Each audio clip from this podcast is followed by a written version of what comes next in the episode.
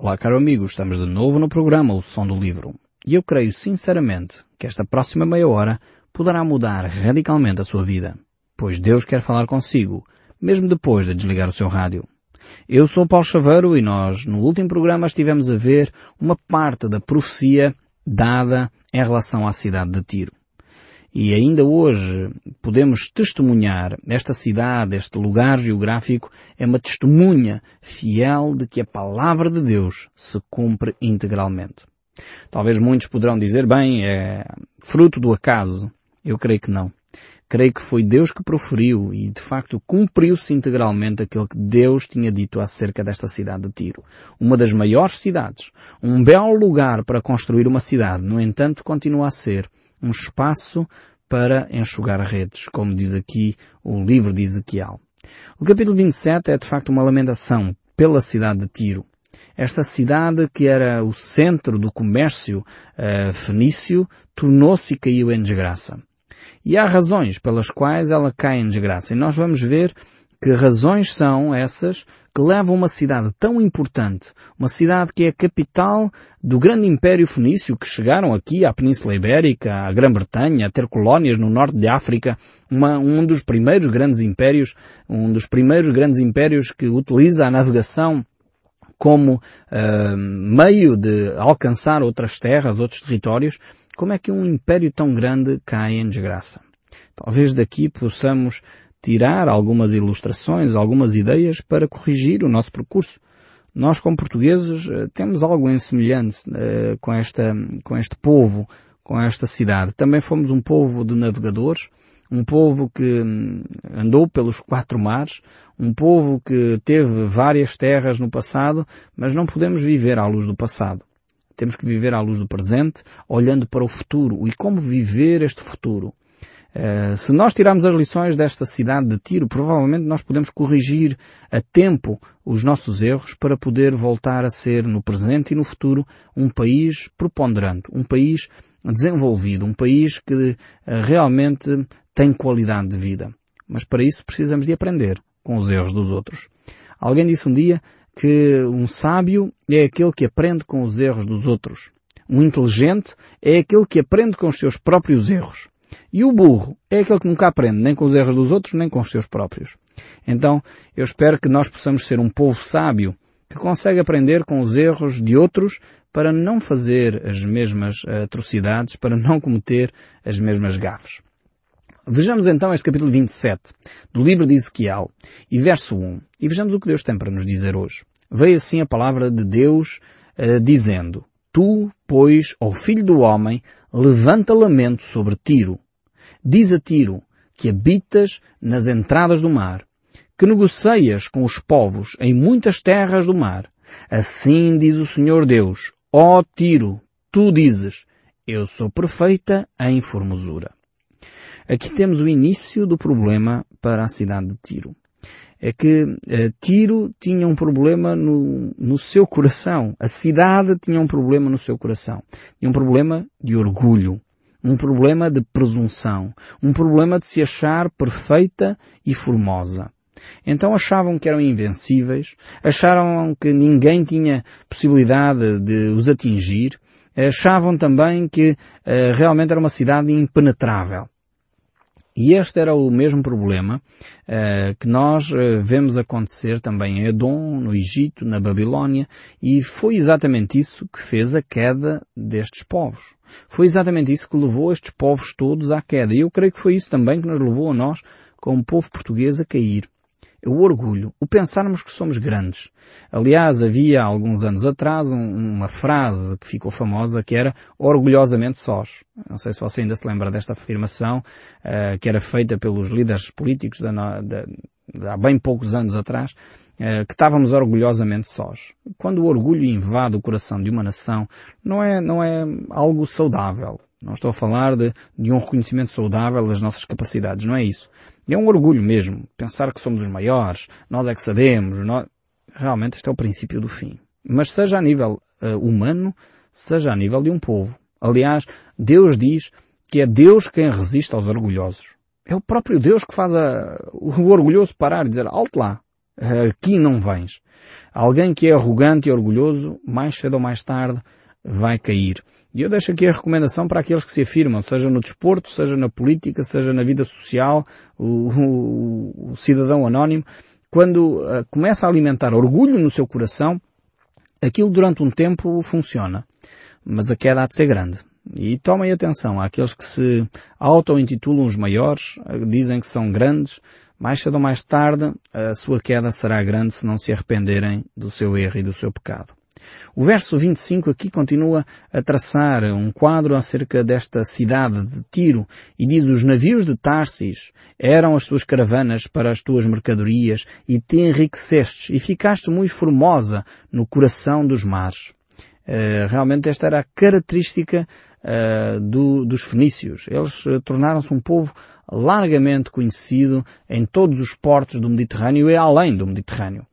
Eh, e de facto vemos que a própria cidade de Israel, e Judá, no verso 17 diz, Judá e a terra de Israel eram os teus mercadores. Pelas tuas mercadorias trocavam trigo de minete com feitos de mel, azeite e bálsamo. Vemos como Tiro era realmente uma cidade altamente cosmopolita provavelmente comparada hoje uma cidade de Londres, Nova York, bem, Lisboa, enfim, uh, à sua medida. Provavelmente Tiro ainda era, tinha mais capacidades do que a nossa cidade de Lisboa, mas as grandes metrópoles poderíamos comparar a Tiro. Uh, Tiro é comparado uh, também com a Babilónia, por exemplo, se nós olharmos para o livro do Apocalipse, no capítulo 18, verso 12, ele diz que havia mercadoria de ouro, prata, pedras preciosas, pérolas, linho finíssimo, púrpura, seda, uh, escarlate, uh, toda a espécie de madeira odorífera, uh, todo o género de objetos de marfim, toda a qualidade de móveis de madeira preciosíssimos, de bronze, de ferro, de mármore, e canelas de cheiro, especiarias, incenso, unguento, bálsamo, vinho, azeite, flor de farinha, trigo, gado, ovelhas, cavalos, carros, escravos e até de almas humanas. Interessante ver a descrição do livro do Apocalipse sobre a cidade da Babilónia no futuro. Eh, realmente eh, as almas humanas são comercializadas.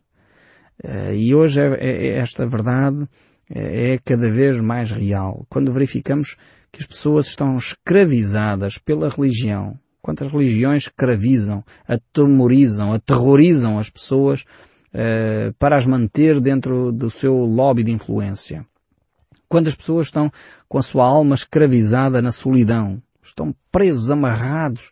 Sua alma é traficada de uma forma terrível pelas drogas, pelo álcool. As almas humanas têm sido vendidas e desprezadas. Quando há tráfico de, de, de mulheres, escravatura sexual, a alma humana é, é, comercializada. E isto é triste verificar nas grandes metrópoles da nossa Europa. Londres, eh, Madrid, Lisboa, eh, na Alemanha, Berlim, tantas cidades na Europa que têm comercializado a vida humana. Não temos escravatura como tínhamos no templo uh, dos apóstolos ou no templo aqui em que a cidade de Tiro existiu, aproximadamente 600 anos antes de Cristo, mas na realidade ainda hoje continua a haver escravatura nas nossas sociedades supostamente desenvolvidas. E aqui temos então a descrição de quem era esta cidade de Tiro, uma cidade grande, uma cidade, eh, de facto, que tinha bem os seus alicerces, que nunca imaginava que iria ser destruída. E na realidade, esta cidade tinha a sua principal religião, era o comércio. Eu não estou a falar da nossa religião, não estou a falar de Lisboa, atenção, nem do Porto, nem das nossas aldeias aqui uh, ao redor, ou mesmo nas aldeias aí no Alentejo e no norte do nosso país. Não estou a falar disso. Mas, na realidade, muitas vezes, a nossa religião tornou-se o comércio. Hoje em dia as pessoas já não se vestem bem para ir ao domingo à missa ou à igreja, mas vestem o seu fato de treino, esta é a roupa de domingo agora, as pessoas vestem o seu fato de treino, os seus ténis, e a pessoa vai lá com o seu excesso de peso uh, passear na sua igreja, que é o shopping. E lá vai às compras e o comércio tornou-se religiosamente uh, a sua atividade domingueira realmente temos feito o mesmo que a cidade de Tiro, que tornou do comércio, tornou do materialismo a sua principal religião. E na realidade uh, temos este tipo de práticas em que as pessoas vivem a sua religiosidade de uma forma comercial. Vão à missa, vão à missa do galo, vão ao casamento, ao batizado uh, e pouco mais. Depois vão visitar e leem uns livros sobre ocultismo, leem outros sobre espiritismo, leem outros daqui e dali e tentam mais ou menos fazer uma religião à sua medida precisamos de olhar para aquilo que pode dar vida a cada um de nós. Parar de brincar ao cristianismo e passar a ser cristãos efetivos, lendo as escrituras que nos podem dar vida, dar esperança, dar uma orientação efetiva que é a Bíblia. Então voltando aqui ao capítulo 27, continuando a ver no verso 32 aquilo que Deus diz mais acerca deste, desta cidade. Levantarão lamentações sobre ti, no seu pranto lamentarão sobre ti dizendo, quem foi como Tiro? como é que está reduzida ao silêncio no meio do mar. No verso 34, saltando um pouco, no tempo em que foste quebrada nos mares, nas profundezas das águas, e afundaram os teus negócios de toda a tua multidão no meio de ti. E o verso 36, os mercadores de entre os povos assobiam contra ti. Vens a ser objeto de espanto e jamais subsistirás. E depois então temos a profecia que continua aqui no capítulo 28. E agora o capítulo 28 vai transportar-nos para um mundo espiritual. É interessante como Deus várias vezes faz isto, não é novidade aqui em Ezequiel, mas várias vezes Deus pega em situações concretas e transporta e mostra o lado espiritual da questão. Então vejamos aqui o capítulo 28, verso 1. Veio a mim a palavra do Senhor dizendo, Filho do homem, diz ao príncipe de Tiro, e aqui começa já este aspecto. O príncipe de Tiro aqui é um príncipe em concreto, portanto estamos a falar do, do líder político da cidade de Tiro, mas ao mesmo tempo nós percebemos que não é só os líderes políticos que estão em causa. Nós percebemos pelo capítulo 28 que este príncipe de Tiro é o tipo uh, de Satanás. Representa a pessoa de Satanás também. Assim como em algumas alturas nós temos falado isto acerca de Jesus Cristo, já temos dito isso em algumas personagens que são o tipo de Jesus Cristo, são pessoas que apontam para Jesus, são pessoas que representam a pessoa de Jesus Cristo. Aqui o rei, o príncipe de Tiro, é de facto este tipo de Satanás, este tipo de anticristo. Eh, o apóstolo João, nas suas cartas, ele diz que há, que há duas características eh, específicas em relação ao anticristo. O anticristo é aqueles que negam o nome de Cristo, é um dos aspectos uh, de alguém que é o anticristo. O outro aspecto é aquele que imita nas formas, no procedimento, uh, talvez até no discurso, a pessoa de Jesus Cristo. É um imitador. Não é propriamente Cristo, mas é um imitador. Por isso é alguém que está contra contra Cristo. Mas este texto prossegue. O verso 2 nós já lemos, mas vamos reler outra vez e de continuar aqui a leitura no livro de Ezequiel capítulo 28. Filho do homem, diz ao príncipe de Tiro, assim diz o Senhor Deus, visto que se elevou o teu coração e dizes, eu sou Deus. Sobre a cadeira de Deus me assento, no coração dos mares, e não passas de homem, e não és Deus, ainda que estimes no teu coração como se for o coração de Deus, Sim, és mais sábio que Daniel. Não há segredo algum que possa esconder de ti. Vejamos aqui este tipo uh, de Satanás. E agora a descrição que vai assentar ao mesmo tempo reflete o rei de Tiro e ao mesmo tempo reflete a pessoa de Satanás. Percebemos aqui uh, algumas questões interessantíssimas. A primeira é que, de facto, uh, Ezequiel tem uma grande estima por Daniel. Daniel era contemporâneo de Ezequiel e ele considerava Daniel um homem extremamente sábio. Provavelmente o homem mais sábio daquela época. Ele foi o primeiro-ministro, podemos dizer assim, de três grandes impérios. O Império Babilónico, o Império Medo e o Império Persa. Então este homem eh, era um líder transversal e naquela época não era normal eh, os líderes, os sábios, transitarem de uns governos para os outros. Aqui, realmente, quando um rei caía, eliminava-se toda, toda a corte para não fazerem depois um golpe de Estado.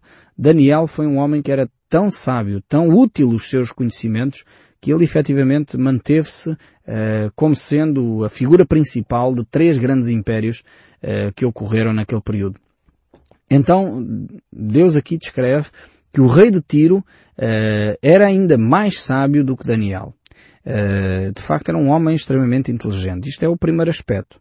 Muitas vezes nós pintamos Satanás, eh, porque aqui estamos a fazer ligação direta, porque é clara esta ligação, pintamos Satanás eh, com uma ideia de um, de um ser com, com chifres, eh, um, um ser com um tridente na mão, todo vestido de vermelho.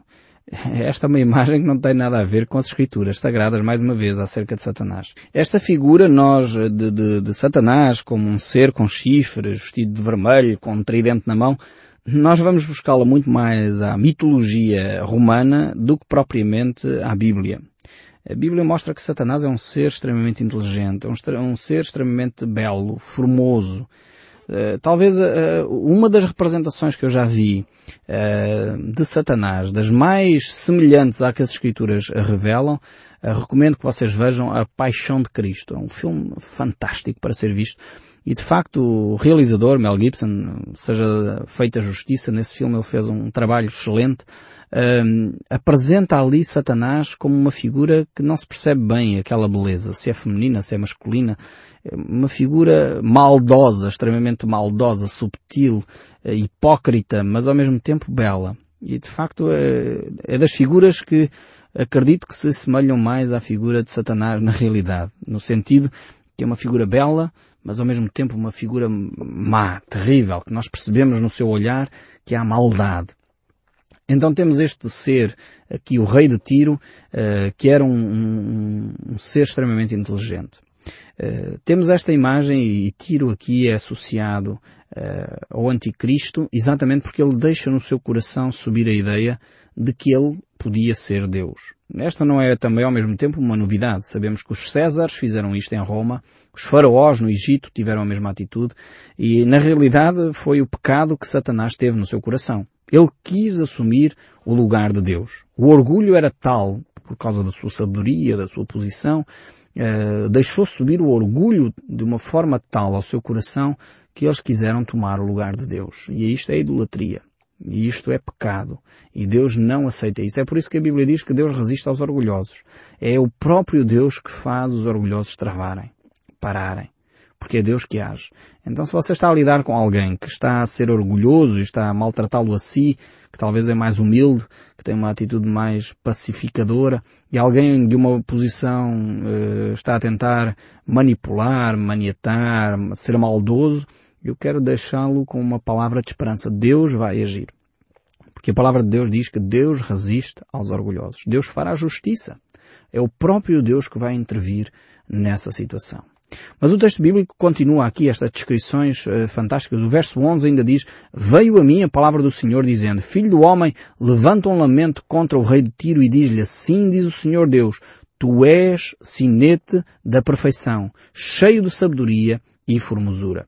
Realmente Deus reconhece, reconhece a capacidade deste rei de Tiro, reconhece a capacidade, de facto, eh, da personagem que é Satanás. Ele foi criado com umas características uh, fantásticas. Ele era de facto um, ser extremamente uh, belo, um, ser extremamente inteligente, e isto deve nos fazer ficar com alguma atenção. Não pensemos nós que podemos lidar com Satanás assim tocado lá. Satanás de facto é um ser extremamente inteligente, ele já anda cá há uns milénios valentes à nossa frente.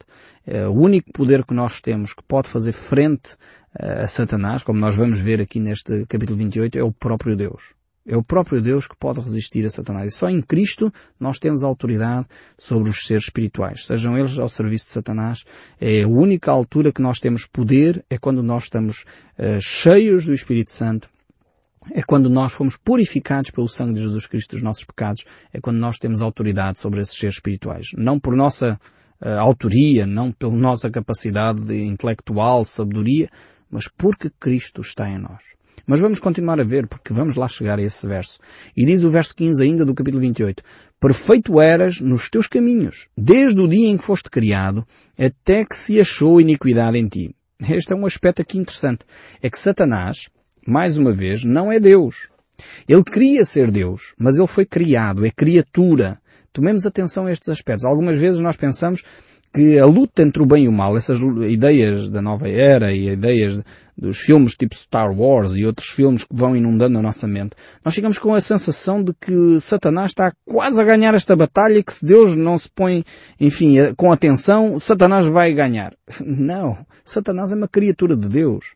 Foi Deus que criou. É verdade que a certa altura Deus não o criou mal. Antes, pelo contrário, Deus criou um anjo sábio, inteligente, com formosura, como nós já vimos, mas Satanás deixou o seu coração isto é uma, uma, linguagem metafórica, como é óbvio, mas deixou no seu íntimo uh, criar orgulho, pensando que já poderia ir mais além, que poderia tomar o lugar de Deus. E é por isso uh, que ele de facto cai, é por isso que Deus o remove desta posição. E nós vemos isso uh, ainda no verso 13, por isso é que nós identificamos claramente esta figura com Satanás, porque diz, estava no Éden, jardim de Deus. Ou seja, o rei de Tiro nunca poderia ter estado no Éden. Não havia cidade de Tiro uh, no jardim do Éden. Portanto, refere-se claramente uh, aqui a Satanás e vejamos a posição que ele tinha.